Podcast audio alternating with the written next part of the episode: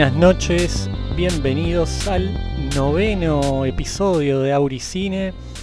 En esta ocasión vamos a estar hablando de dos películas eh, habladas en español para buscarle un hilo conductor, por ejemplo. Una va a ser La mala educación de Pedro Almodóvar y la otra va a ser la película argentina Géminis de Albertina Carri. Pero paso a presentar al invitado de esta noche, que fue también el, el primer invitado que tuvo Auricine, así que es un placer para mí volver a tener a Facundo en las filas auricinéfilas. Facundo, ¿cómo estás? Oli, de vuelta acá con la revancha. Sí, estamos muy, muy motivados y emocionados de nuevo de estar acá. Así que, si te parece, ya nos metemos de cabeza a hablar de la mala educación. De una, pero antes quería decir que estoy muy emocionado por ser parte de un episodio con la cortina oficial y segundo estamos grabando un jueves de nuevo, el primer episodio fue un jueves. ¿viste? Yo Increíble esa estadística que yo ya me recontra había olvidado. Yo me pongo emotiva, ¿viste? me emociona muy fácil. No, eh, necesitamos eso, hay que vender el, el podcast con un poco de, de emoción. Ahora sí, vamos para la mala educación. Para allá, para la mala educación. Bueno, vamos a trasladarlos al año 2004, que es el año de estreno de esta peli. Vamos a arrancar con una sinopsis que si bien tiene una trama por momentos un poco intrincada, a mí se me ocurre que podríamos resumirla en que vamos a tener en un principio a dos grandes amigos del colegio reencontrándose muchos años después eh, en un contexto diferente, en una especie de productora de cine. Y a partir de ese reencuentro se van a empezar a desenlazar y aclarar todas las cosas que sucedieron en todos estos años que ellos no tuvieron contacto. Eso a grandes rasgos, ¿no? Obviamente vamos a saber que algunas de las cosas que dije no son como parecen, pero bueno, ese sería para mí un principio de sinopsis. No sé qué opinas. Sí, sí, o sea, sí, o sea, es lo... Ay, es bastante simple la sinopsis. Sí, para simplificar, porque es- insisto Sí. con que es una trama que por momentos se vuelve un poco densa, espesa, poco clara. Eh, pero la base es esto, después todo lo demás. Y además es una peli en la cual no hay muchos protagonistas. Vamos a tener por un lado a Gael García Bernal, al actor mexicano, que está en su mejor momento. Ya hizo Amores Perros, viene a hacer diarios de motocicleta. Está ahí como, creo que la hace de hecho el mismo año. Eh, así, sex symbol, wow, Sí, wow, sex symbol, el sex symbol era en el momento, Gal García Bernal. Sí. Pero no sé, no sé si para mí fue el sex symbol de esta peli. Eh, bueno, veo que ya estamos de acuerdo con algo. A mí, como, como muchacho Paqui, me pasaron cosas con el morocho, con el que no es Gael, que vos tenés el nombre por ahí, ¿no? Sí, Fele no Martínez, yo tampoco lo tengo, la verdad, pobrecito, pero hace el papel de Enrique Godet, que es el director de cine, en, bueno, que recibe esta visita de Gael García Bernal.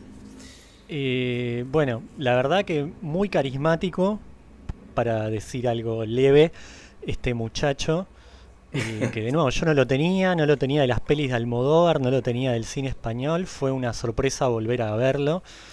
Y me parece que eh, al no ser él el actor conocido, como que bueno, no va a trascender tanto, pero puedo afirmar que para mí el protagonista y el que mantiene la película es él. Total, boludo. Aparte, no sé, viste, eh, se le ve mucho ese lunar que tiene, llama mucho la atención, a mí me da mucha risa también porque tiene como ese, un corte medio rolinga, no sé, pero le queda súper y bueno. Basta, Sí, no es un voy a podcast tirar- de... Sí, sí, sí, sí, sí.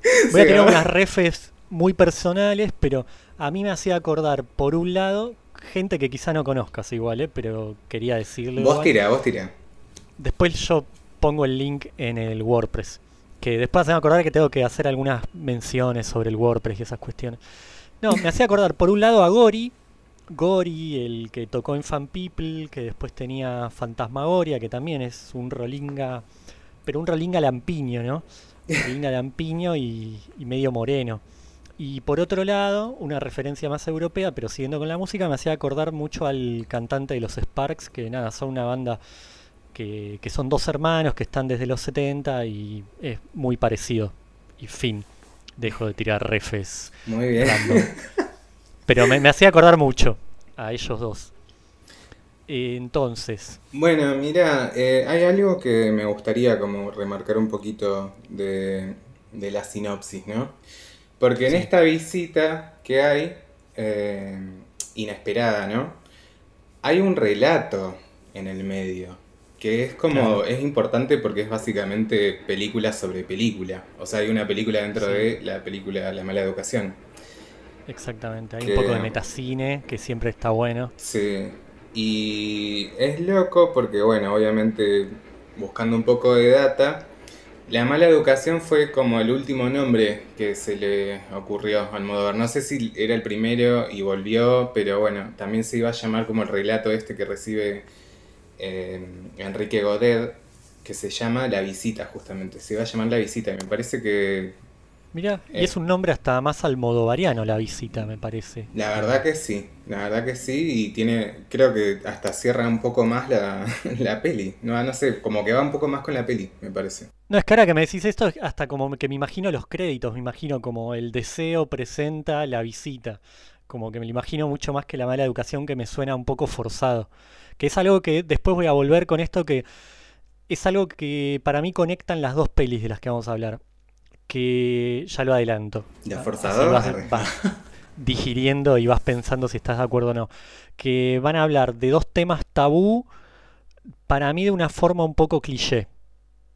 Eh, Mm, pero bueno, después lo vamos, nos vamos peleando en el transcurso del episodio. Pero es algo que se me obvio. ocurrió que, que podría ser un, un link, un enlace entre ambas películas que a priori no tienen nada que ver. Sí, la verdad Bien. que, bueno, vamos viendo, vamos viendo qué sale de la cabeza de los dos, pero Me parece muy bien. nada. Bueno, una cuestión, volviendo a Gael, dos cosas, ya que no, no vamos a ir tanto, me parece, por la línea del argumento y demás, no, no, no de una manera estructurada, dos tonteras que quiero mencionar. Una que me fascinó que Gael habla mejor español que Cecilia Roth en 30 años de trayectoria filmando con Almodóvar. Eso me, me gustó mucho, que ya Gael hablaba bien español. Como fue como, bueno, muy bien por ahí. Y por otro lado, que el Gael trans me parecía muy atractivo también. Mira, yo la verdad le tengo mucho cariño a, a la escena, bueno, no sé, ya me estoy metiendo un poco en la peli, ¿no? Pero Sí, sí, metele, metele. eh, cuando hace lip sync, lip sync de quizás, quizás, viste, como... Sí, sí, sí, sí, sí, sí. Creo que es una de las escenas que me re quedó, porque bueno, obvio, me olvidé de comentar que siento que fue mi primer peli LGBT Sí, y mi primer peli de Almodóvar sin saberlo tampoco en el momento. Eh, pero esa escena la tenía re, como re en el cerebro. Lo que, la única desilusión que me llevé fue que duró muy poco. Yo en mi cabeza tenía que durar un montón esa escena, como que hasta te diría que pensaba que cantaba todo el tema. Pero no, era re corta. Pero igual me encantó, como, tal como la recordaba, hermoso, todo. y pero ahí ya nos estamos metiendo en la magia del cine, ¿no? Cómo pasan estas cosas. ¿Vos qué edad tenías cuando la viste? ¿Y dónde la viste, si te acordás? Mirá, no estoy seguro la edad, o sea, salió en el 2004 esta peli. Yo calculo que ya para alquilarla o, o comprarla piratamente, eh, habrá estado 2005, 2006, no sé. Yo, cuando salió yo tenía 10, para 11 ponele, ah, muy redundante, ¿no? Pero, o sea, yo no sé si tenía ya 11. Eh, Claro, claro. Pero Si eras un preadolescente. Sí, re. Y la habré visto a los 12, 13, como mucho.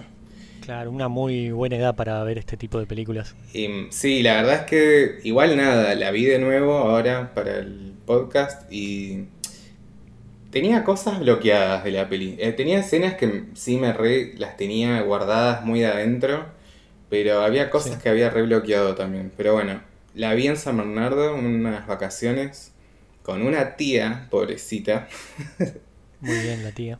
Eh, y nada. ¿Te acordás si la elegiste vos, por ejemplo, o si fue una elección así? De eh, ¿Sabes lo que pasa? Yo no me acuerdo si la compramos, porque bueno, lo siento, ya, ah. ya me mando a, quemar. Eh, obviamente estaba muy. Era muy común encontrarse con un local que vendían películas muy baratamente. Eh, y.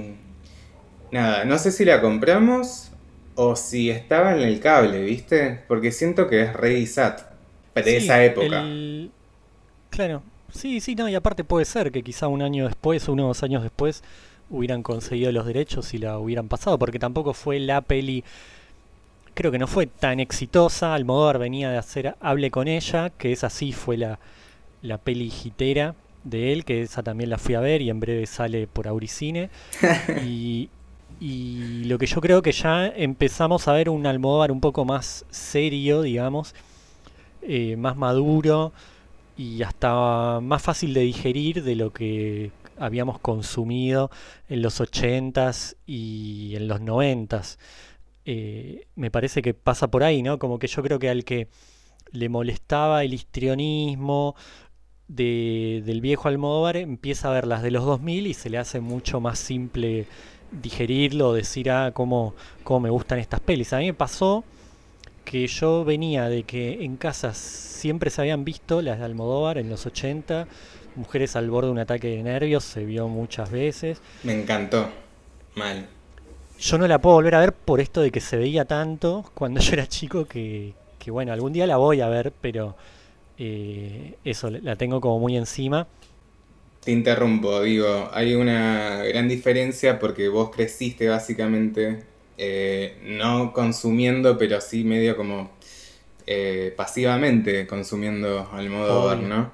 Yo creo que la primer peli que, vi consciente de que era Almodóvar eh, fue Los Amores Pasajeros en el cine, me pareció una mierda. Y nada, antes, previamente había visto La mala educación, sin, ni sabía, y creo que también había visto eh, La piel que habito. O sea, yo recién hace un año estoy viendo realmente em, como lo Almodóvar, lo que le encantó a mucha estás ampliando claro. el, el, espectro almodovaresco. Y justo estas pelis, estas pelis que vos decís que quizás te chocan porque las consumías por fuera, o no sé, viste, como que te quedó un recuerdo medio X, son las que más me gustan, no sé por qué. Y eso es lo que extrañé justamente, lo que tiene en ese cine, o sea, en esas pelis Almodóvar, es lo que extrañé en La Mala Educación, que si bien me gustó, no sé, siento que no fue de las mejores. Y eso que, ojo, que tenía unas re ganas de volver a verla porque era como, ah, no lo puedo creer, sí quiero esta. Pero no obstante, algo que me pareció que si bien obviamente está muy lejos de ser una de mis pelis favoritas de él, sigue siendo cine, ¿no? Como que para mí no hay peli mala de completamente mala de Almodóvar y eso me parece que se nota en esta película que él quizá la hizo no sé para cambiar de casa, para generarse dinero y no le importaba tanto eh, la peli en sí, pero igualmente tiene lujos que son difíciles de encontrar ya para esa época en otros directores y que a mí me hizo que la peli me encantara igual. Me encantara, digo. No me volvió loco, pero está buena. Estéticamente sigue siendo Almodóvar, es una locura. Yo la vi de noche y paré varias veces que no sé, que me iba a servir agua, que iba a picar algo, lo que fuere. Y cada pausa que metía era un fondo de pantalla, digo, cada cada cuadro y cada fotograma es arte. Y no lo quiero decir en un sentido hipster, ¿no? Sino que hay, una muy hipster, ahí. Dale. no, pero es, muy linda la peli. Quilombo, es, muy lindo. Es buena peli, es buena peli. Estéticamente es una locura y yo creo a lo que iba con esto que no es casualidad que esa película a vos te haya marcado de alguna forma eh, porque sigue siendo Almodóvar y sigue siendo una gran peli porque lo, lo toca él. Digo, aún un Almodóvar, un Almodóvar con pocas ganas sigue siendo un gran director. Entonces puede generar esas cosas que son generacionales tal vez. Que vos la viste en los 2000 y quizá él ya le estaba hablando a otra generación, por ejemplo, y estéticamente a vos ya te, te llegaba eso y quizás yo ya la vi y dije, bueno, hasta acá llegamos Pedro, nos vamos a tomar un tiempo, ya vi mucho de vos, voy a mirar otras cosas. Claro.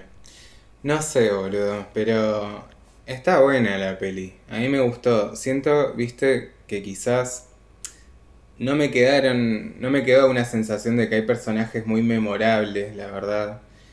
Eh, ni tampoco como la historia, el, el final en sí, como que Sí. hay motivos que no me cerraron, que no sé, viste, vos dirás si se podrá spoilear o no.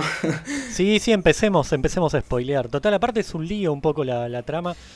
Eh, qué sé yo, o sea, la peli es así. eh, Enrique Godet lee el relato que le llegó, escrito por su amigo de la infancia. Eh, Exacto. vemos escenas, ¿viste? Como no es que Sí, vemos sí, li- sí. estamos literalmente escuchando al chabón mientras lee y nosotros tenemos que imaginar. Hay escenas que al final entendemos que es, es parte de la película, porque eventualmente hace una película sobre este relato. Exacto. Eh, que me pareció re piola, ¿viste? Como cachar eso.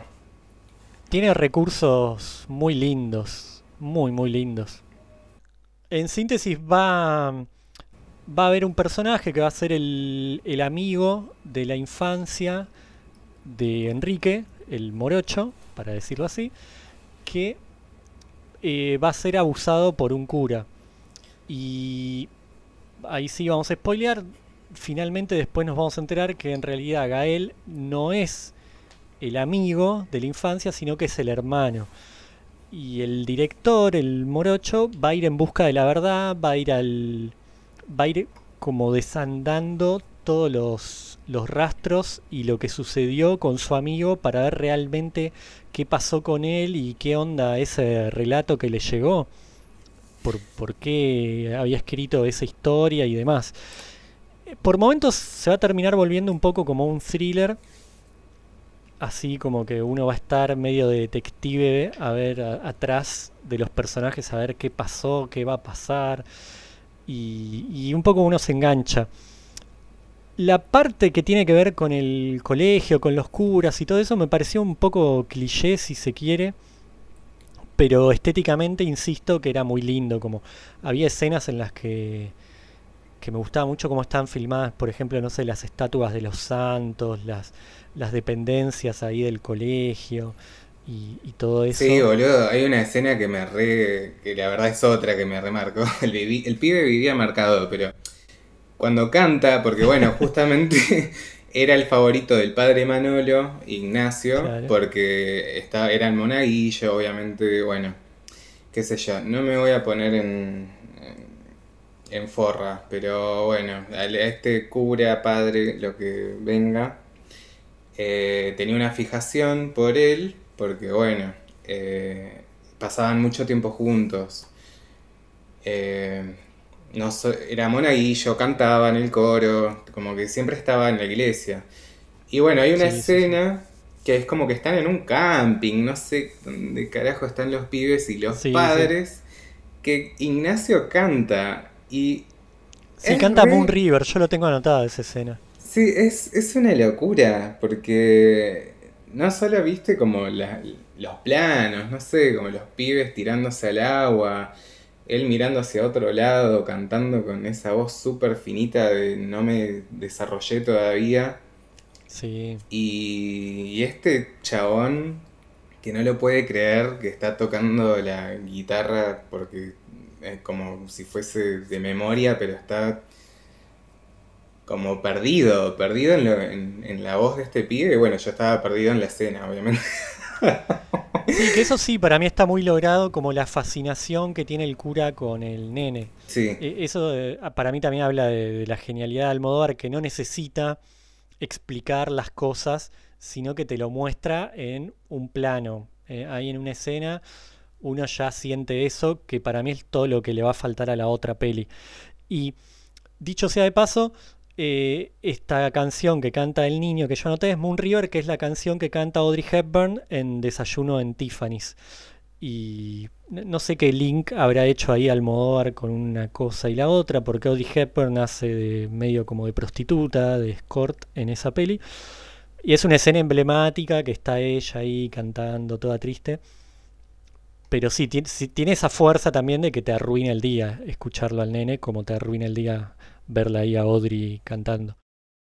Igual, no sé, a mí me dio tristeza la peli. Yo la verdad siento que fue, más allá de que sí, es como medio thriller, de ver, ah, ¿quién, quién es quién? ¿Qué pasó? ¿Quién asesinó al mayordomo? Eh, es un poco como una peli sobre la idealización, ¿entendés? Eh, Sí, mucho del pasado, pero también siento, viste, como medio aparte, ¿no? Paréntesis. Que sin saber mucho, la verdad, porque lo estoy consumiendo hace relativamente poco Almodóvar, pero como que mucho se, ma- se maneja mucho del pasado, el, ¿viste? Como que siempre hay un evento que te marca y siempre va a volver hacia vos, ¿viste? sí, sí, sí. Y, y esta peli creo que lo marca mucho a eso. Probablemente. Te propongo que pongamos un poco de música para ir amenizando la velada. Yo voy a ir con Fangoria, justamente, ya que estamos hablando de Almodóvar y la movida madrileña, un poco de pop. ¿Y vos con qué nos vas a deleitar? Y mirá, yo me fui para otro lado, porque tenía otra idea. Va, no sé, o sea, la siguiente peli que vamos a hablar a mí me hizo pensar en Francia y cuando investigué no estaba equivocado, es una película como, como cooperativa francesa, así que elegí un tema. Eh, ¿en francés? Y amo el tema porque habla, eh, la cantante habla sobre sus propios besos, que son una verdadera delicia como las golosinas. Así que elijo Alice, de Alice, eh, Golosinas, del Muy 2001. bien, genial. Bueno, y el de Fangoria, yo que soy un talibán de, de los años, es del año 2004, que eso no siempre lo aclaro, pero yo, por capricho, busco discos que sean del mismo año de la peli, más o menos. Del disco Arquitectura Efímera de Fangoria, Retorciendo Palabras, ahí venimos.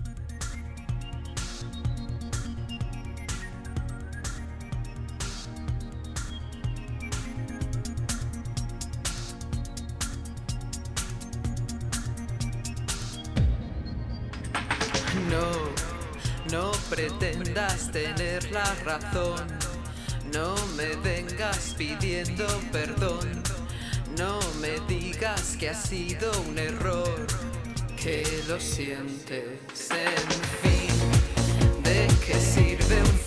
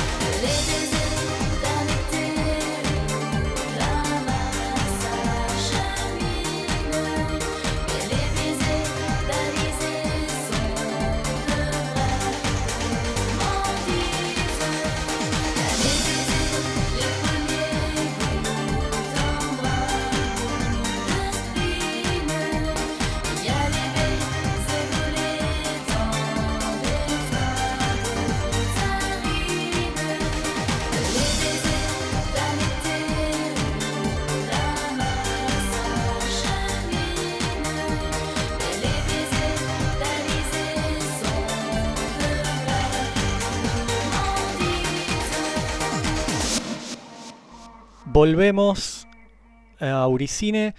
Vamos a cerrar la mala educación. Por las dudas, porque al final como esto fue un divague, una charla de café, vamos a resumir un poquito lo que pasa. Finalmente, una vez que aparece Gael, le deja el relato al señor Enrique, el señor Morocho. A partir de ahí eh, va a comenzar la filmación de la película.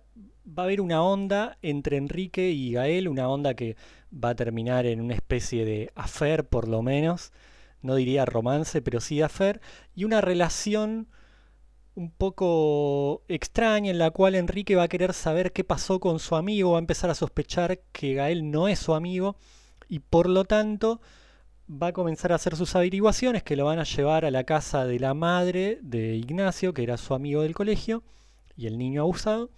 Y a partir de ahí va a comenzar a saber realmente qué fue lo que pasó. Al rodar la película, cuando se está terminando, va a aparecer el cura que abusaba de Ignacio, se va a presentar en la filmación y le va a dar su visión de los hechos. Y ahí es cuando tal vez la película se ponga más thriller y dejamos de lado esta cuestión más emocional del pasado, los recuerdos y demás. Y el final, bueno, va a ser un final ya. Está bien, hay una cosa del final que a mí me gustó mucho. Yo sigo con lo estético, pero para mí Almodóvar es eso. Eh, me va a gustar un montón que la película va a terminar con el portón de entrada Enrique lo va a cerrar y de los gajos que tiene ese portón van a comenzar a salir los créditos. Es un detalle mínimo, pero que a mí me encantan esos pequeños gestos eh, visuales que tiene Almodóvar, todo lo que hace con los créditos, con las letras, cómo se mueven. Son detalles que a mí me suman un montón.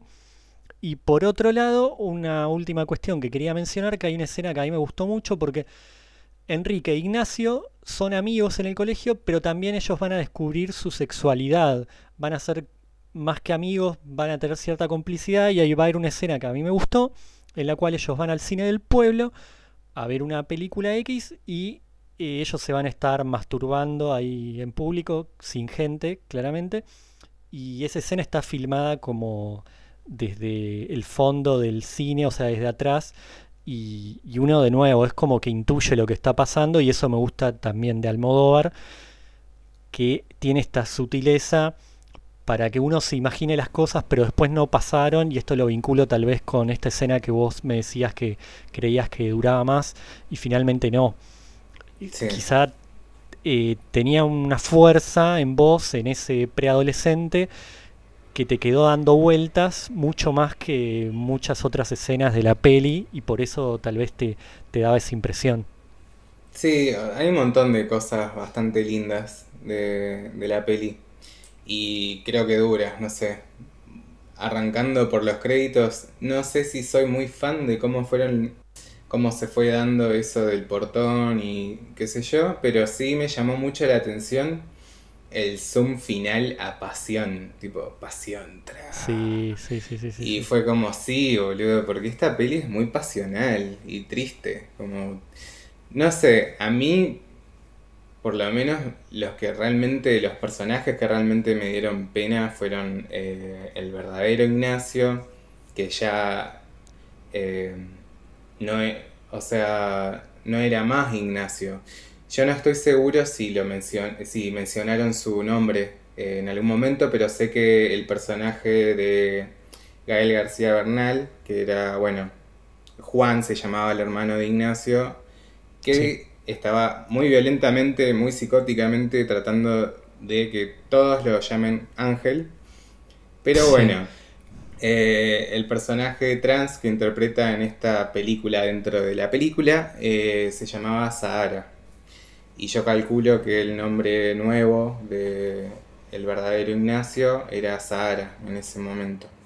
Eh, la verdad que me dan, ellos dos, Enrique y Sahara, son los que realmente me dan pena, el resto se puede pudrir.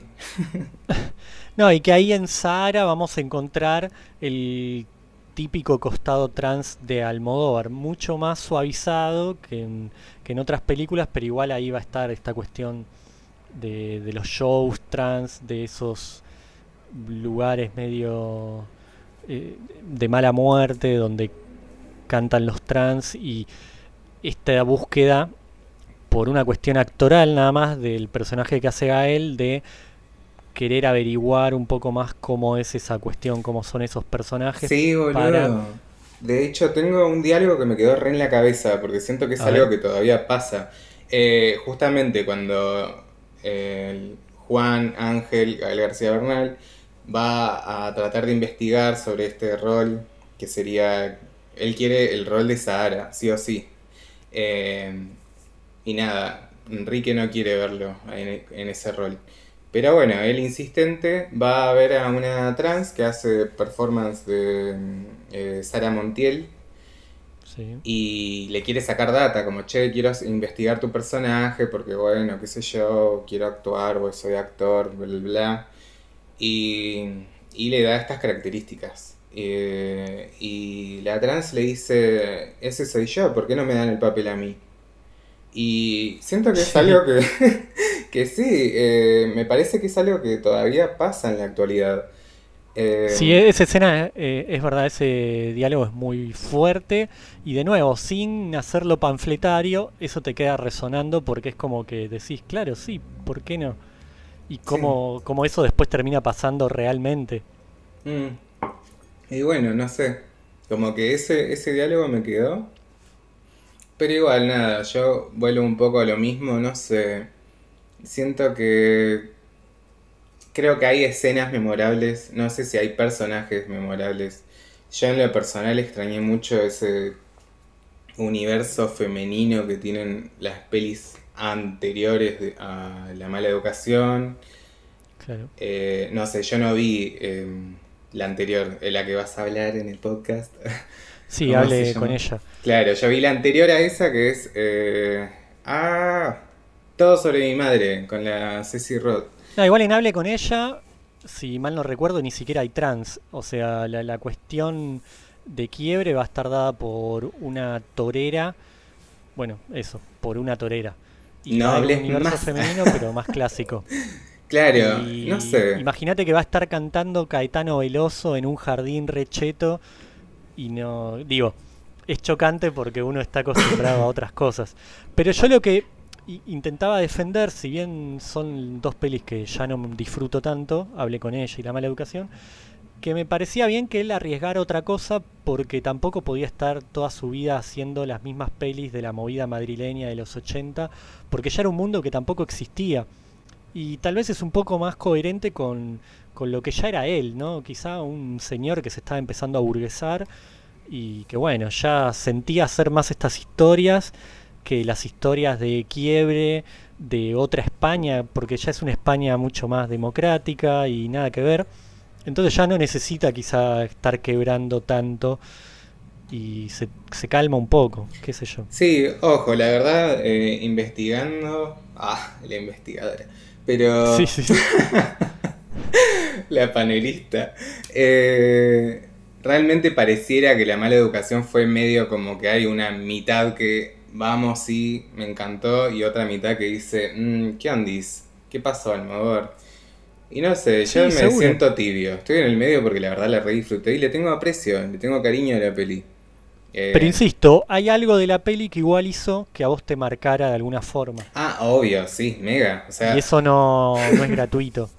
eh, yo mira, con esto cierro y si querés Sí, Eh, pasamos a la otra. Pasamos a la proxy peli. Pero me reí, me dio mucha risa. bueno, hay, hay una escena de sexo, digamos, bueno, no sé si de sexo, la verdad es que simplemente le está haciendo un pete a. O sea, dentro de la película, Sahara le está haciendo felatio a- al, actor que haría de Enrique eh, Sí. dentro de la película, dentro de la película. Y yo me acuerdo que esa escena nos reincomodó con mi tía, porque no nos estábamos esperando ni en pedo eso. Es nada, es nada, es súper sutil, pero en realidad eh, yo lo había rebloqueado en mi cerebro, de mi joven cerebro. Y sí. y me volví a acordar porque, obvio, cuando estábamos mirando esta peli, la tele estaba dando justo a la ventana donde pasaba gente, pero bueno, yo, nosotros también medio como eh, con miedo de que ay, alguien vea de afuera que estamos viendo, no sé, algo, algo así, como subido de tono. Y cerramos la cortina y estábamos como rogando que pasara rápido la escena. Por eso yo siento que la vimos en tele y no que fue alquilada, comprada, etcétera. Sí, igual eso pasaba siempre que uno veía una peli Sí, como tapame los padres ojos. o lo que fuere que de repente es- inexplicablemente se ponía Eh, un poco pero sí, erótica ya. no sé el punto de mi anécdota, pero siento que sí fue una peli que me- la verdad me marcó. La verdad tenía muchas ganas de charlar con vos sobre esta peli. eh, por eso, porque siento que realmente fue mi primer peli, en este caso, homosexual. Porque eso también me parece. Siento que es una peli muy de... eh, muy masculina de alguna manera, como que los personajes principales básicamente son hombres. Y es algo que siento que no estaba tan presente en las anteriores. No, Eh. definitivamente. En fin, Pero bueno, y yo mi recuerdo es que la voy a ver con una ex que, si mal no recuerdo, ella me insiste para ir a verla y que va a ser mi última película de Almodóvar en cine, al menos estreno. Después voy a volver, pero ya para ver ciclos de él. Ah, la viste en estreno a esta entonces. Claro, claro, sí, sí, sí, sí. sí. Guau, qué Sí, pioli. No, no, Auricine por lo general con estas cosas es estreno. Sí, Eh, sí, la vi en el mismo 2004. qué piola, boludo. Sí, en el Monumental de la Valle, que ya hablé un montón y no quiero parecer un viejo nostálgico, así que este capítulo no lo voy a, no me voy a detener en esa cuestión de mi fascinación con ir al Monumental de la Valle. Pero sí, fue ahí. Bueno, Bien. mira, para que hagamos una cosa, así no nos olvidamos de, de la historia de cómo llegaste a estas pelis. En Géminis, bueno, próxima peli que vamos a hablar es Géminis 2005, Albertina Carri. Eh, si querés, antes de que nos metemos en todo, contá contexto que lo viste. De Géminis. Sí. Eh, contexto es bastante simple. Yo me estaba empezando, a- la voy a ver al Malva, al cine del Malva. Y en ese momento ya venía apropiándomelo lentamente. Va a ser el cine donde voy a ver por primera vez películas mudas, con música en vivo, clásicos en fílmico. Va a ser un lugar muy importante, hay que contextualizar que el Malva se va a haber inaugurado en el 2002, si mal no recuerdo, y post-crisis del 2001 va a ser un refugio para mí, siendo estudiante, iba los días en los que era gratuito y demás, y tenía descuento para ir al cine, entonces me gustaba muchísimo ir ahí al cine a ver qué onda, y de hecho después a- muchas noches recuerdo de volverme caminando a casa, que era una distancia importante.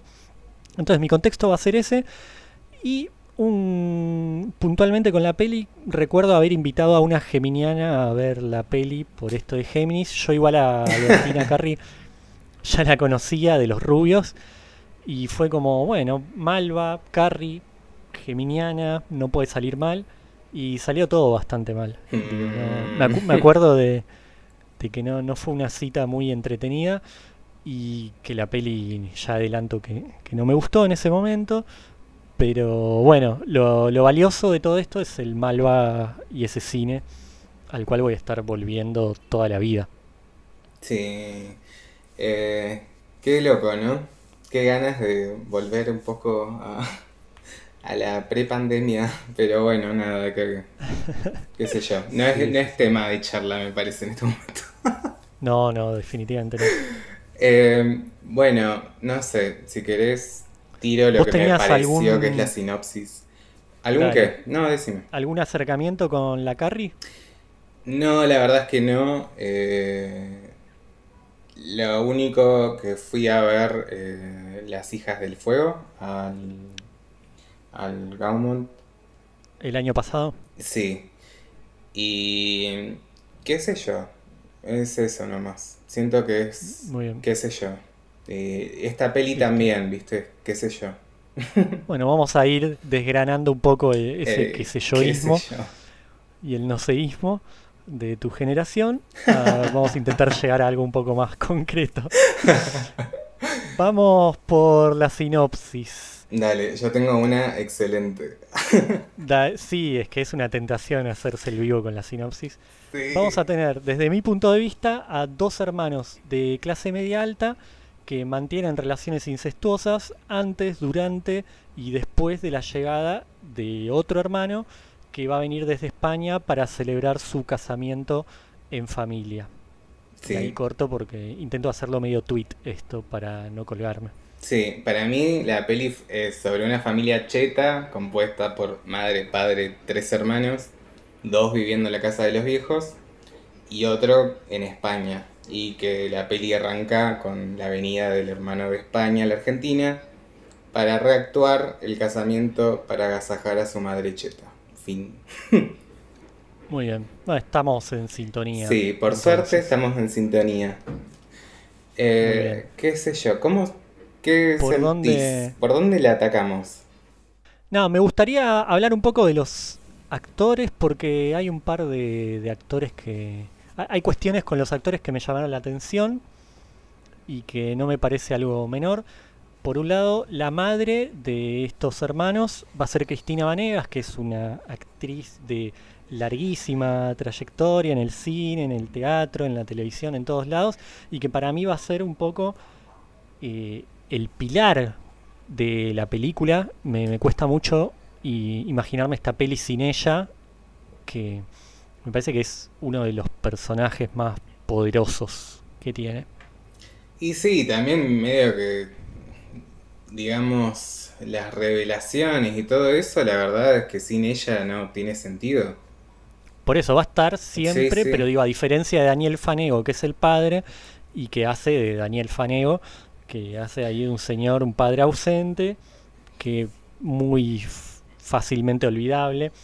De, Daniel Fanego quiero detenerme un poquito porque en cuarentena me pasó de estar viendo películas y nacionales y empezar a darme cuenta que está en muchas más películas de las que uno quizá cree. Y por ejemplo, en cuarentena vi una que se llama Necronomicon, que es una medio apocalíptica de ciencia ficción sobre un libro maldito que apa- aparece él. No la recomiendo mucho, pero bueno, si a alguien le gusta ese género, sí, hay que mirarla. Y otra que hizo, en la que actúa, mejor dicho, eh, basada en la novela Los Siete Locos de Roberto Arlt, que esa está muy buena, no la pude terminar. Pero a partir de ahí me puse a investigar un poco y va a ser una época, eh, esta película es del año 2005, va a ser una época en la que Fanego va a dejar de ser ese actor que yo veía en la tele cuando era niño y va a empezar a afianzar su carrera eh, cinematográfica. No, no sé si hay muchísimas pelis para destacar o que yo haya visto, pero él viene a hacer Luna de Avellaneda, que fue un hitazo, viene a actuar ahí, y luego va a ser una peli muy independiente y muy premiada que fue UPA, que es esta película que ganó algún premio del Bafisi, que se burla un poco de todo el mundillo del cine independiente. Y eso quería comentar. Tampoco me gustó mucho UPA, pero es un poco divertida, se supone, en cuanto a, a que cuenta todas las, las internas y el mundillo detrás del cine independiente. Sí. Y lo último que quería mencionar en cuanto a los actores es que va a aparecer Julieta Silverberg, que hoy ya es recontra conocida, y va a ser de la novia española del hermano. Y había una cosa que me hacía mucho ruido, volviendo otra cosa en común con la peli de Almodóvar, la cuestión de los actores haciendo de españoles, y que tenía una tonada, a mi juicio, muy poco creíble y que me ponía un poco nervioso. Eh, sí, creo que en la primera, creo que en la primera escena que habla ella es como muy, no sé, creo que le habla algo de que no se tomó unas pastillas, eh, como re extraño, era como muy, ugh, eh, Me parecía muy forzado. muy forzado, ahí está, exacto. No, ugh, Que después vi los créditos y en los créditos uno puede ver que hubo como una asesora que, que estuvo como eso, asesorándola a ella. O sea, hubo un entrenamiento para que ella hablara español de esa forma, para mí no muy, no muy satisfactoria. Pero eso me causó un poco de gracia y yo me, ni me acordaba que actuaba la Juli, que venía de debutar en La Niña Santa de Lucrecia Martel. De ahí la tenemos también, ella adolescente, bueno, o al menos con cara adolescente. Y hablemos de Albertina Carri, que, que es el motivo por el cual la fui a ver. Ella venía de hacer Los Rubios, que fue su primer largometraje, que creo que en el mundillo del under del cine, del cine no comercial, fue un, un hito porque ella es hija de desaparecidos y va a hacer esta película que es una especie de documental eh, que no es el documental clásico, es un documental muy original que a mí me encantó y en el cual ella va a contar su búsqueda y su historia con estos padres desaparecidos, narrado de una forma muy original. Eso a mí me había gustado mucho. También en una época, digo, hay que contextualizar, no, no es gratuito que, que exista Albertina, que Albertina la pegue. Estamos en, el año 2003 y, y va a ser una época en la cual se va a estar revisitando durante un buen tiempo todo lo que pasó en los 70s. Entonces creo que ella le encontró una vuelta de tuerca a lo que son las que ya casi creo que es un género en el cine argentino, todo lo que tiene que ver con la dictadura. Eh, bueno, yo recomiendo mucho Los Rubios y ahora sí, si querés ya podemos empezar a, a tirar eh, eh, cuestiones que, que tienen que ver con Géminis. Bueno, mira, yo, obvio, en modo investigativa, investigadora, leí un, eh, una entrevista que le hicieron a Albertina, justo en el año que se estrenó esta peli. Y ya que estoy con los nombres, te la tiro. Eh, yo cuando la vi, viste, me puse a pensar, ¿qué onda? ¿Por qué Géminis? ¿Habrá sido por el signo? Porque ahí el dibujo es de dos personitas, no sé, viste. Sí, de los, Los los hermanos, digamos. eh, y al parecer sí, va por ahí. Iba a tener otro nombre, que soy un Gil, no me lo acuerdo. Pero iba a ser algo como medio, viste, que hay una escena en un boliche que, va, no sé, pareciera que nosotros nos tenemos que quedar con la idea de que tienen un juego, con que el hermano ll- llama por el nombre ver- verdadero, porque a ella le dicen meme, a, la, a una de las... de- Sí, a un personaje que sería como uno de estos hermanos incestuosos, le dicen meme en la peli. Bueno, en una escena el hermano eh, le- la llama por el nombre de verdad. Bueno, se ve que en un momento la peli se iba a llamar como por ahí, algo del nombre, pero volvió a Géminis por justamente esto del signo Géminis. Que, Sí. bueno, me gustaría expandirme, pero la verdad es lo único que tengo, el único datito. No, y puede tener un poco que ver que ellos eh, tienen personalidades muy diferentes y son un poco el día y la noche, y hasta mismo para los padres. Si mal no recuerdo, la chica meme es como un poco la, la que está siempre de mal humor, la contestataria, y el flaco es como el, el pibe parco, tranqui, cero conflictivo. Pero siempre van a estar peleándose y eso podría ser un poco geminiano, ¿no? Como que se supone que son un poco esquizofrénicos los geminianos y que tal vez venga por ese lado, como que son dos caras eh, opuestas. Sí, pero viste, como que por suerte siempre creo que hasta el padre se volvían, todos estaban de acuerdo con algo. Había una presencia muy fuerte, volvemos, a la madre. La Claro. madre era eh, pobre, no sé, siento que estaba como eh, muy pendiente del, del qué dirán, muy pendiente de querer hacerse escuchar, opinar sobre cosas que a nadie le interesa. La vieja cheta. Sí, Eh, que en ese sentido igual me pareció todo muy forzado. La forma en que ella construye ese personaje. ah, Eh, si querés podemos obvio. compararlo con lo que venimos de ver de Almodóvar, que se mete con, con la homosexualidad, con los curas, con un montón de temas tabú, y los construye con cierta sutileza, pero no porque me moleste eh, y diga, ay, qué crudo, porque tampoco me parece como una crudeza que sume, sino que es una crudeza que a mí me parece tan forzado que deja de ser creíble. Entonces, esa tensión que uno tendría que sentir como, uh, hay dos hermanos cogiendo, qué incómodo, o los van a descubrir, los van a descubrir, a mí no me llegaba así porque era tan artificial Y que era, bueno, ya los van a descubrir en cualquier momento, porque los flacos están cogiendo todo el tiempo, no, eh, no casi quedaría la impresión que no, no tienen temor de quedar expuestos porque no, no toman ningún recaudo.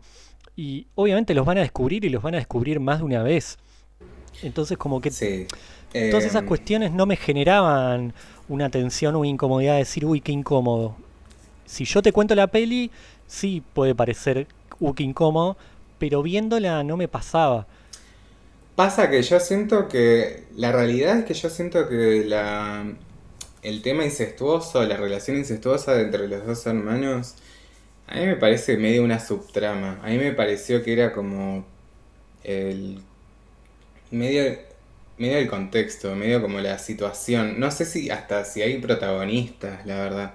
A mí me parece que la como ese momento, la situación de, de eh, de estar todos súper forzados, como la madre queriendo que sea una familia funcional cuando no lo es claramente. Eh, y también, qué sé yo, como toda esa situación en general me parece que es la protagonista, entre comillas, no, no lo sé. Tampoco lo estoy diciendo como en un sentido que la super analicé a la película, sino que siento que justamente fue tratado muy a la ligera. O sea, igual, nada, algo que rescato es que, qué sé yo, no es algo que surgió en el medio de la película, la relación entre los hermanos, es algo que ya venía sucediendo, eh, ni tampoco es la, es el comienzo de la vida patética de la, de la mujer que hace, eh, o sea, de, de la madre. Eh, me parece que Sí. la peli es un fragmento de la vida de esta gente que justo cayó en, en esta, en, el evento de otra vez reactuar el casamiento para que la madre quede contenta. Y nada, y que acá te doy súper la razón, que es todo muy forzado. Como durante toda la película se ve que la madre está opinando sobre la vida del resto, como básicamente falta que diga, qué suerte que en mi casa no está pasando nada raro, y ¡ju! el final, ¡ay! descubrí a mi... ¿entendés? Hay una escena que a mí me, me chocó bastante, que la madre junta a toda la familia en plan, bueno, tengo que contarles algo serio, y les cuenta que la hija de la mucama, que tenía 15 años, está embarazada de nuevo, y que ella, la madre, sospechaba del marido de la mucama. No solo eso, sino que remarca y dice, eso es común en las clases bajas. Entonces, esas cosas hacía como que para mí perdiera peso, porque yo creo que si, tú, si le tenés mucha fe a tu peli, no tenés que estar explicando todo todo el tiempo. Y me da la impresión que acá sí pasa Sí, como, mirá, te quiero dar un mensaje que va más allá. Los chetos odian a las clases bajas. Y, y en ese sentido me parece que es un- una versión mucho más simple o más agresiva, si querés, no, no tiene que ser negativo, de la Ciénaga. Y me parece que la Ciénaga logró que después se empiecen a hacer eh, películas similares, pero con resultados muy disímiles, como puede ser este caso. La Ciénaga, para mí, la gracia que tiene es que te está hablando de muchas cosas sin presentártelas. Hay una tensión sexual, hay tensiones entre la familia y demás, pero, y hasta de, de clase, pero que no te las está explicando todo el tiempo. Y creo que eso es lo atractivo, que a mí me pasó que yo vi la Ciénaga, no sé, a los 20 años y me atrapó, pero no entendía bien por qué. Quizá lo primero que capté fue esa tensión sexual. La volví a ver y me llegó por otro lado y así sucesivamente. Ya las últimas veces la vi como una película completamente feminista, eh, por ejemplo. Y acá me parece que hay una cuestión de explicar todo todo el tiempo, que a mí me cansaba sí, un poco. total. O sea, no solamente tiene que explicar esta diferencia de, bueno, esta es una familia cheta, sino que también el, como que el final de la película, que es como, para mí Sí, el final final de la película creo que es lo mejor de la peli y eso no dice mucho. Eh, No, y en el final mismo lo tenemos al, al nene, al nene, al muchachito Jeremías, explicando lo que pasó, por si fuera poco todo lo que se sí, explicó. como, no, no hace falta. Y es un final muy largo que podría haber terminado antes y uno quedaba con un poco de tensión, por ejemplo. Digo, si ella lo corta 10 minutos antes, por decir, te quedas con un poco de tensión. Total, como- boludo. Yo sentí exactamente lo mismo. Como Y que. necesita cerrar todo y lo pone al pobre pibe a explicar absolutamente todo con lujo de detalle lo que pasó, que me parece un rasgo muy típico del cine nacional. Y eso, estar explicando todo todo el tiempo. Y una cosa a favor igual que quiero decir, que es muy entretenida, digo, puede gustar más o menos, pero no es un plomo, porque por cómo tal vez la venía describiendo puede sonar a que es un embole de dos horas con, no sé, escenas súper lentas. Y No. y no, no, no, no, es, es muy entretenida. Sí, dura una hora y veinte y la verdad es que está. Hasta te, te- diría que podría durar una hora. Justamente Sí, por el al tema del final para mí le boludo. sobran como 10 minutos. Sí. eh, por, por todo esto que conté igual. Pero sí, en ese sentido me parece que está perfecto que, que uno se la puede ver. De hecho, yo me la vi en un rato, así, tuk. No, e- eso es algo que está muy bien. Como que, bueno, si generan ganas de verla, digo, me parece que, que sí, que se ve. Y a partir de ahí uno puede tener su opinión. Otra cuestión que me hacía un poco de ruido en, en esta cuestión de cómo construyen a una familia clase alta, que va a haber una anécdota que la madre, Cristina Vanegas, va a mencionar dos veces que tiene que ver con que ella se enorgullecía que le había tocado el culo a Vilas, a Guillermo Vilas, el extenista, en algún momento. Y que eso después, cuando estén en la celebración del casamiento, que van a estar medio en pedo, que van a pasar cosas, ella va a discutir con una amiga que la amiga le va a decir que ella fue la que le tocó el culo a Vilas y que, bueno, como esta mujer ya va a estar alcoholizada, van a empezar a discutir como, no, yo le toqué el culo a Vilas. Entonces volvemos a esto mismo de forzar las cosas Sí. para reforzar que, Mirá qué patética Ser que es mi cheto, vida, que esto es claro, mi logro. ser ¿entendés? cheto es malo y, y terminás discutiendo de estas cosas porque ya te quedaste sin nada en la cabeza. Eh, bueno, esas cuestiones a mí me... No, no, no pasa por un gusto, eh, pasa por una cuestión de no conectar. Es como que todo se vuelve tan forzado que ya no conectaba. Mismo la mucama, que uno dice, bueno, pero tal vez se redime con la mucama. La mucama está viendo novelas falopa todo el tiempo y sí, la hace más humana, pero tampoco es que, que busca poner a la mucama en un rol que uno diga, bueno, es por acá. No, pero bueno, y encima, viste, para. No lo, no lo había pensado, pero para reforzar tu teoría, la novela que está viendo justo trata de. eh, bueno, este. como una revelación dentro de una tel- telenovela. Que era como, Sí. oh, no sé, eh, Juan Carlos, en realidad tu mujer es tu hermana, viste, como. Sí, sí, sí. Dale, sí, sí. la concha de la. Por eso hasta me parece un gesto hasta ingenuo de, de la directora de meter eso. Y bueno, en fin. Bueno, pero hagamos como un podemos hablar, si compilado de.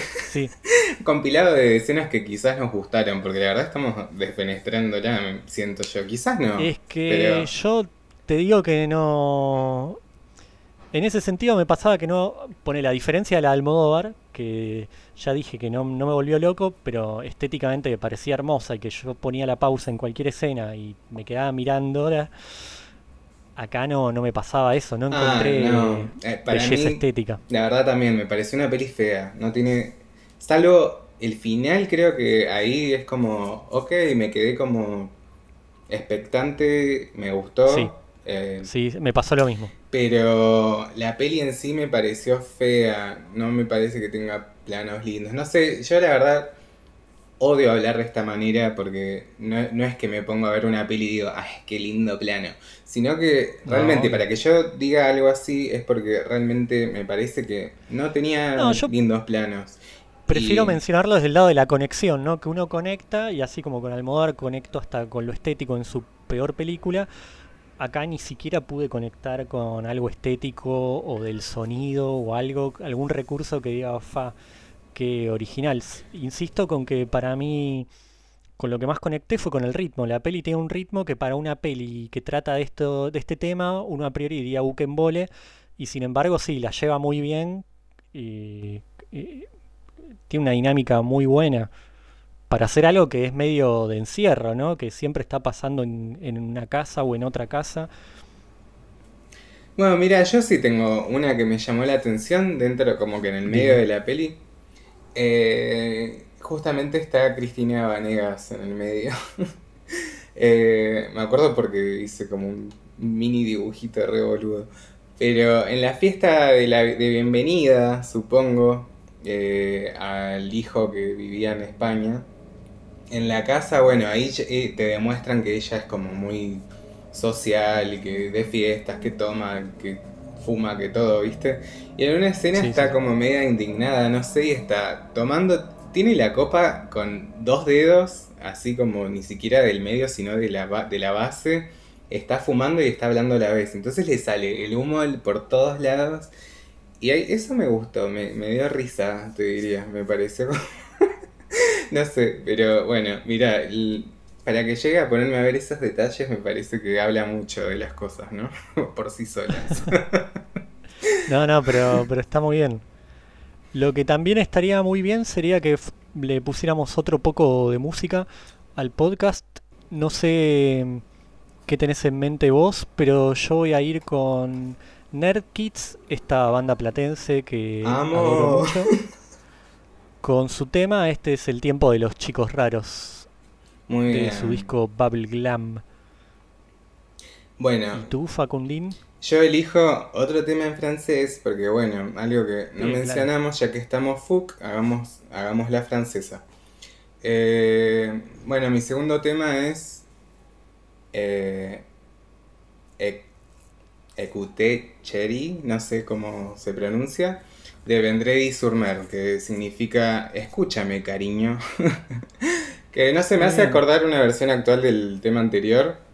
Eh, Sí. Siento que es otro tema sexy, medio sobre el amor. Quizás no tanto sobre mis besos te van a volar la cabeza, pero más como, ojo que conmigo los juguitos no van. Apa, Medio Cobra Bueno. Kai. conmigo a todo nada. exactamente. Bueno, vamos, dale. Ahí venimos. Mesdames et messieurs, le groupe Nerd Kids.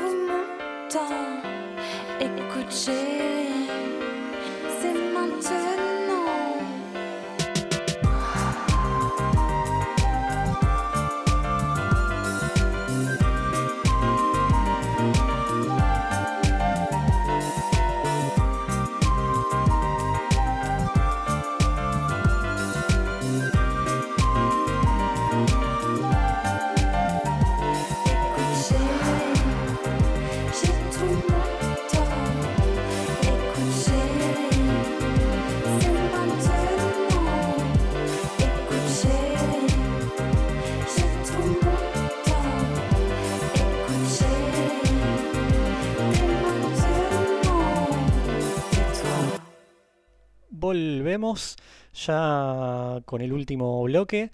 Vamos a terminar de comentar Géminis. Bueno, eh, había una cuestión que estábamos charlando fuera de micrófonos. Ah, siempre quise decir esa frase. Me dio el gusto. Y por un lado, quería hablar un poco de las escenas de sexo, pero no para incomodar, Ay, sino Dios. por... No, sino también para llegar a otra cuestión que tiene que ver con que, si bien insisto con que no era muy discreto, si va a haber una escena en la cual los va a descubrir el hermano que viene de España, porque ellos están en el piso de arriba de la casa y están haciendo mucho ruido con la cama, un ruido tal que despierta a todos. El hermano, sí, a eso voy, ¿no? Como que esas cosas también me parecían un poquito forzadas. Hasta me olvidé, la hermano- madre también está despierta en esa escena. Claro, sí, y ahí es como que empieza la cuestión de, oh, la madre no quiere pensar que sus hijos podrían estar. Bueno, En mi casa etcétera. no. Claro, claro, claro. Eh, el hermano mayor va a amenazar al menor, obviamente, y después, en otro momento, este hermano mayor la va a molestar a la hermana, le va a tirar un, como una onda eh, un poco incómoda, Y hay una cuestión ahí que para mí es una lástima que no se profundizó más ese, ese vínculo, porque podría haber una cuestión ahí de que tal vez el hermano haya abusado de alguno de ellos en un principio y a partir de ahí, bueno, todo se, se haya desmadrado, ya que estamos frente a una familia tan disfuncional. Igual no sé, yo creo que ahí pensándolo así vos estás dándole demasiado mérito. Yo siento que venía bien en el sentido que los pesca después de haber garchado, eh, queda horrorizado y la verdad es que es muy complicado poner, tratar de ponerse en su lugar porque vos qué harías en una situación así. Yo la verdad que no sé, yo creo que también lloraría en posición fetal como, como él, confundido. Pero No, no, no, pero eso Yo es no- raro después, ¿viste? Porque vos mismo lo decís. Cuando le increpa Claro. a Mimé, es, está ahí como reimponiéndose, como, ¿qué onda? Yo no te puedo mirar, medio reclamando ahí un poco, eh, ¿por qué no me, no me elegiste a mí en todo caso? Exactamente, Que tiene mi hermano menor claro. que yo no. Y Sí. queda ahí, porque después se va y no sabemos más nada de él. Y es como rarísimo, es como, ¿por qué pusiste esto? Va, no sé, como no, no aportó nada, o no sé, no, no generó nada, porque se- el chabón se fue con el secreto de última, ¿viste? sí, sí, sí, obvio. Pero digo, es una lástima que no se haya Total, no tal vez sé. profundizado un poquito, digo, entre tanta cosa. se- A lo que hoy es que esa, quizá pod- todo podría haber quedado en esa misma escena, pero desarrollado un poquito más o dejando algo más en claro de por qué el tipo se toma esa libertad. Y a la vez tampoco es rarísimo para la chica. Obviamente a la chica no le gusta lo que le dice el hermano, pero no es una cosa, oh, qué sorpresa. Es como, bueno, es el flaco este, qué sé yo, Sí, puede pasar. y bueno, y ahí también medio que me quiero justificar un poco con tanto tema francés que, que tiré. Y Eh, pero bueno, está bien. Las raíces tiran. Que bueno, esta peli es una peli franco-argentina. y cuando, viste, sé hablar también. Lucite, lucite. Eh, mirá, cuando, eh, cuando yo estaba mirando la peli también lo, lo pensaba como, bueno, siento que es una peli rey sat, ya que también mencionamos ISAT Sí. con la mala educación. Sí, y muy Em, sat esa época además. Claro. Y nada, yo tengo como una manera de nombrar un poco estas pelis, eh, gracias, gracias a mi, hermani, a mi hermanita querida, que son como... Besos. Besis. Eh, como contemplativo, ¿no? Un cine contemplativo, entre comillas, que es como ese tipo de pelis que trata como de un fragmento de la vida de esta gente y que termina abruptamente. Eh, no sé, también medio, medio cerrado de mi parte, pero también lo pensé por esto de tratar temas polémicos. Eh, por eso me hizo pensar en Francia también. Pero bueno, a mí Sí, me claro. falta, la verdad, me falta, tengo que admitir que me falta bocha de cine argentino. Eh, no es exclusivo de Francia tratar temas tabús, pero bueno, yo lo percibí de esta manera. Y... No, pero el otro día, por perdona que te Sí, interrumpa. no, no. El, el otro día comentando esta película con otro amigo que tiene más o menos mi edad, yo le decía que, por ejemplo, una peli que en esos años, un poco más atrás, me había gustado mucho, que se llama Nadar Solo, que es la típica peli clasista, adolescente, blanca, argentina, pero que me gustó mucho igual, y si hoy la vuelvo a ver, probablemente me siga gustando, porque es más fuerte que yo. Digo, para que tam- también los oyentes sepan que no están frente a alguien que, que, que se pone a analizar todas las películas o que o lo que fuere, digo, como que esa peli yo sé que quizá te la doy a ver a vos y decís, ah, esta es malísima, pero bueno, a mí me encanta. Y es así, quizás un poco más contemplativa y tal vez conecté un poco más por esa cuestión, porque es un adolescente como medio colgado, que va a ver a Jaime sin tierra, que escucha a los Smiths, una peli hecha para que uno quizás se quiera identificar, busque identificarse con ese adolescente medio confundido, muy de, esa época, de fines de los 90, principios de los 2000. Y acá me, me parecía que no, no había nada de eso tampoco. Porque tiene un ritmo muy bueno y, y eso, no, no me pareció tan contemplativa. Eh, no sé, yo, porque es raro, viste, mi concepto de cine contemplativo, qué sé yo, creo que va más por ese tema de que es un fragmento, eh, que es un momento de la vida de esta gente. Yo la verdad Sí, no sí, siento sí. que el, el- nada, me estoy repitiendo de nuevo. No siento que la película sea solamente, eh, exclusivamente sobre la relación incestuosa, ¿entendés? No, no, claro, eso definitivamente. Pero bueno, no sé, igual, qué sé yo, tiene unas escenas, como por ejemplo la del bolichito, todo súper ruidoso. Sí. Eh, me hizo acordar, bueno, yo también en, en cuarentena estuve consumiendo un poco de Martín Brechtman. Brechtman. ah, Sí. sí. Eh, Claro, claro. Y como que es, Bueno, rapado. No sé si Sí, a la rapado. vi, la vi, me, me encantó. Ahí va. Me encantó. Y Bueno. creo igual, creo que tiene. Ah, me parece que entré en polémica, pero bueno, no importa, este no es un podcast de rapado. No, Eh, no, y falta bastante todavía para que pueda haber una en el cine de Rechman. En esa época las estaba viendo bajadas de Immune, las de Rechman. Claro, qué lástima que, no sé, no, no puedan entrar en el podcast dentro de... No, fal- falta bastante.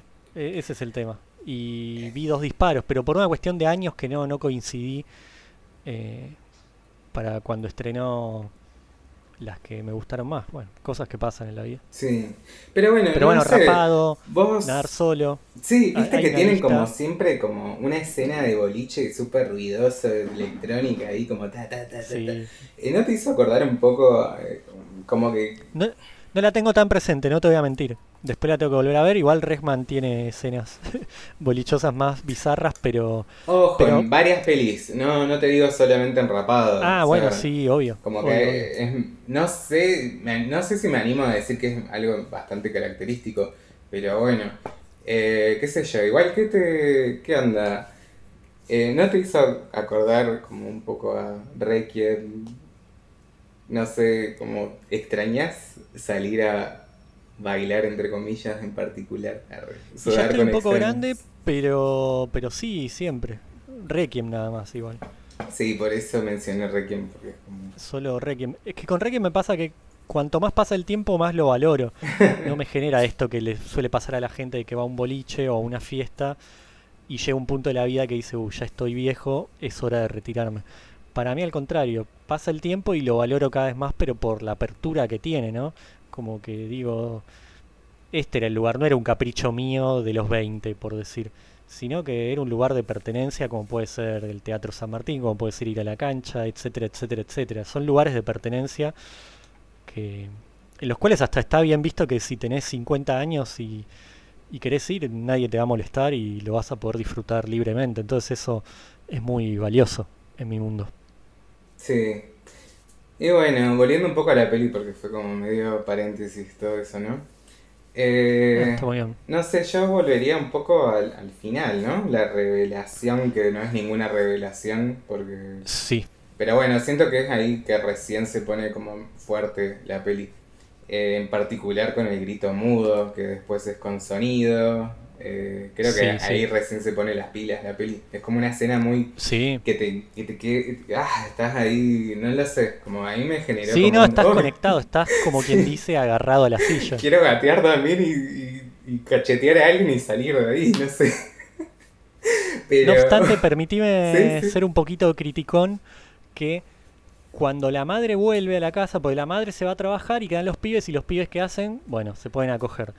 Cuando la madre vuelve, porque se había olvidado un plano, ella tiene una bota de, de- de- como de no de yeso, pero estas botas de, de cuando uno se guinza.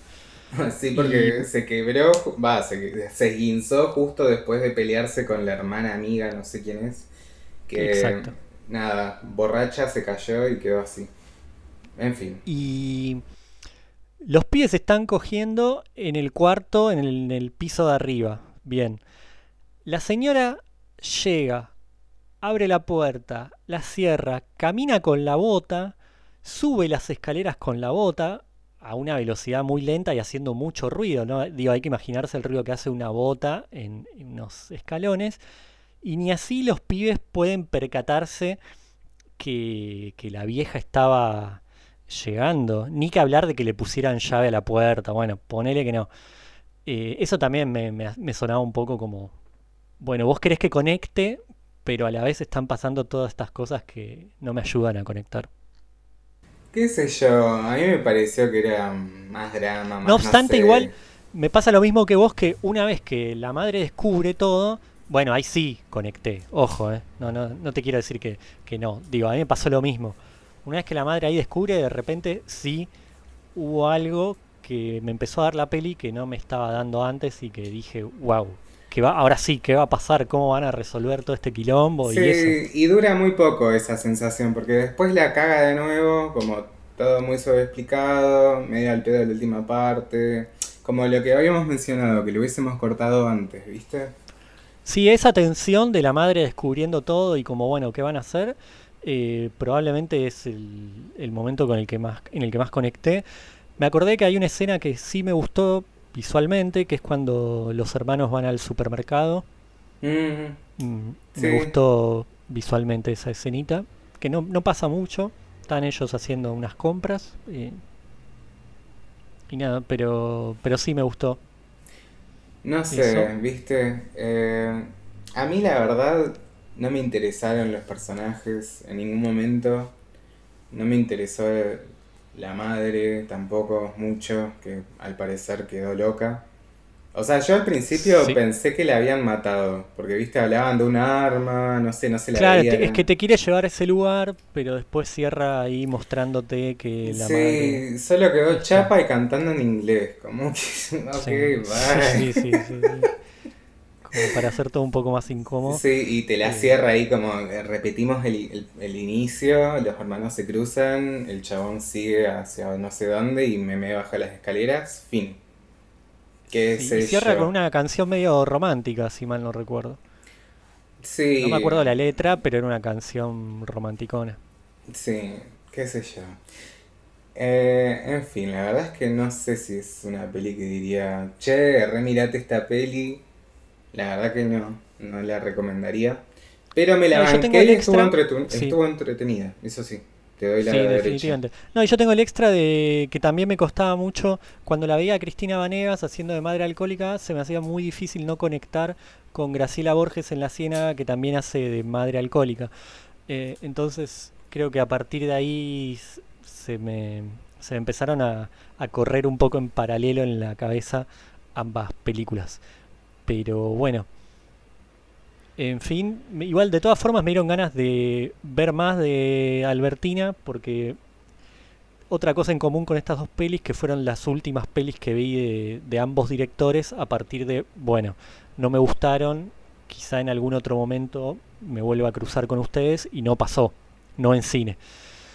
Eh, entonces a partir de ver Géminis sí me dieron ganas de, de ver más, de volver a ver Los Rubios. Hay un corto, que esto sí lo digo que me había parecido muy interesante, que se llama algo de Barbie. No recuerdo el nombre exactamente ahora, pero es un corto bastante feminista y muy interesante, eh, que es casi una animación a lo pollo robot con muñecos que de Barbie, Ken y esas cosas, yo creo que te puede interesar mucho, Facu, a vos que te copa esa movida. Sí, pasámelo en- después, en privado. Sí, después lo, lo cuelgo al WordPress, que ese es el anuncio que tengo que hacer, que nunca lo digo, pero Auricine tiene su, su WordPress, donde ahí están todos los links y un resumen de lo que se habla. Además de que se puede escuchar ahí para los que tenemos más de 30 y hacemos todo en la PC. Y para los jóvenes estamos tramitando el Spotify para que puedan escucharlo cuando salen a caminar por el parque. Y esos eran los, los anuncios. También un anuncio parroquial que tengo que hacer que recomiendo que escuchen un, no sé cómo se llama, porque no es un podcast, es un live en Instagram de gente leyendo poesía que se llama Las Flores del Bien. Lo pueden buscar ahí en Instagram porque ahí es donde sucede la magia los domingos a última hora. Bueno, si son de la gente que les interesa la poesía, quieren conectar con, con esa movida, les recomiendo porque hace poquito justamente estuvieron hablando de mm, la escritora Virginia Woolf. Bueno, estuvieron hablando un poco de ella, o casualidad. Entonces engancho un poco todo. Y el corto de esta muchacha se llama Barbie también puede estar triste. Y está en YouTube, está en Vimeo, eh, está ahí, digo. Ok, Lo- fácil, lo, eh, lo tipean y aparece. Y debe durar 20 minutos. muy recomendable. Me encanta. Y es, es previo a esta película. Sí, la verdad es que a mí yo- también me dieron ganitas de investigar un poco más. Eh, no solamente Albertina Carri, sino un poco más de cine argentino. Pero Sí, bueno, sí, eh, sí. arrancamos por aquí, qué sé yo. Sí, que es el mensaje de Auricine. Eh, las pelis pueden gustar más o menos, lo importante igual es no quedarse a veces con un recorte de la filmografía, sino, bueno, dentro de lo que se pueda ir en busca de algo más para tener una idea un poco más eh, completa del director. Mega. Hemos llegado al final, Facundo. Ay, ay, ay. Me- Sí, sí, finalmente sucedió. Me alegro muchísimo de haberte tenido nuevamente de invitado. Ojalá Ah. esto se repita. Yo ya te tengo anotada en otra peli. Uy, después me vas a tener que que decir. buscar. Sí, Sí, vale un placer, la verdad me encanta. Con muchos Me nervios, pero me encanta. bueno, está, está muy bien. Siempre uno está nervioso frente a situaciones importantes. Ah, obvio. Me voy a despedir con una canción de Victoria Mil, que antes se llamaba Victoria Abril. No voy a volver al Almodóvar, pero de alguna forma simbólica vamos a cubrir eso. Eh, una de mis bandas favoritas nacionales. De su disco Estoy bien, bien, bien del 2005, la canción Bien equivocado. Facu, Bueno, yo tengo como un mini monólogo para este tema. Me costó elegir un tema final, porque bueno, tenía pensado los dos primeros. Elegí al final eh, un tema de una artista rusa que se llama Keder Livansky. Your Name se llama el tema. Que no sé, siento que es un buen tema final. Yo la verdad estaba buscando algo medio lavado de cerebro para que se olviden de todo lo que escucharon. sí, Pero bueno, no sé. eh, hace un par de años que la vengo escuchando, me recopa. Eh, no sé si por las cosas que me pasaban en ese momento, pero le agarré mucho cariño. Eh, me copaba mucho, o sea, me acompañó mucho en mis salidas solitarias por la ciudad y fue muy estimulante para mi cerebro. Me parece que es un artista muy visual. Me dan ganas de correr, de bailar, qué sé yo. Extraño un poco eso de la prepandemia. Pero bueno, eso. la revendiste. Yes. Bueno, entonces será hasta la próxima. amiguitos. Besitos. Adiós.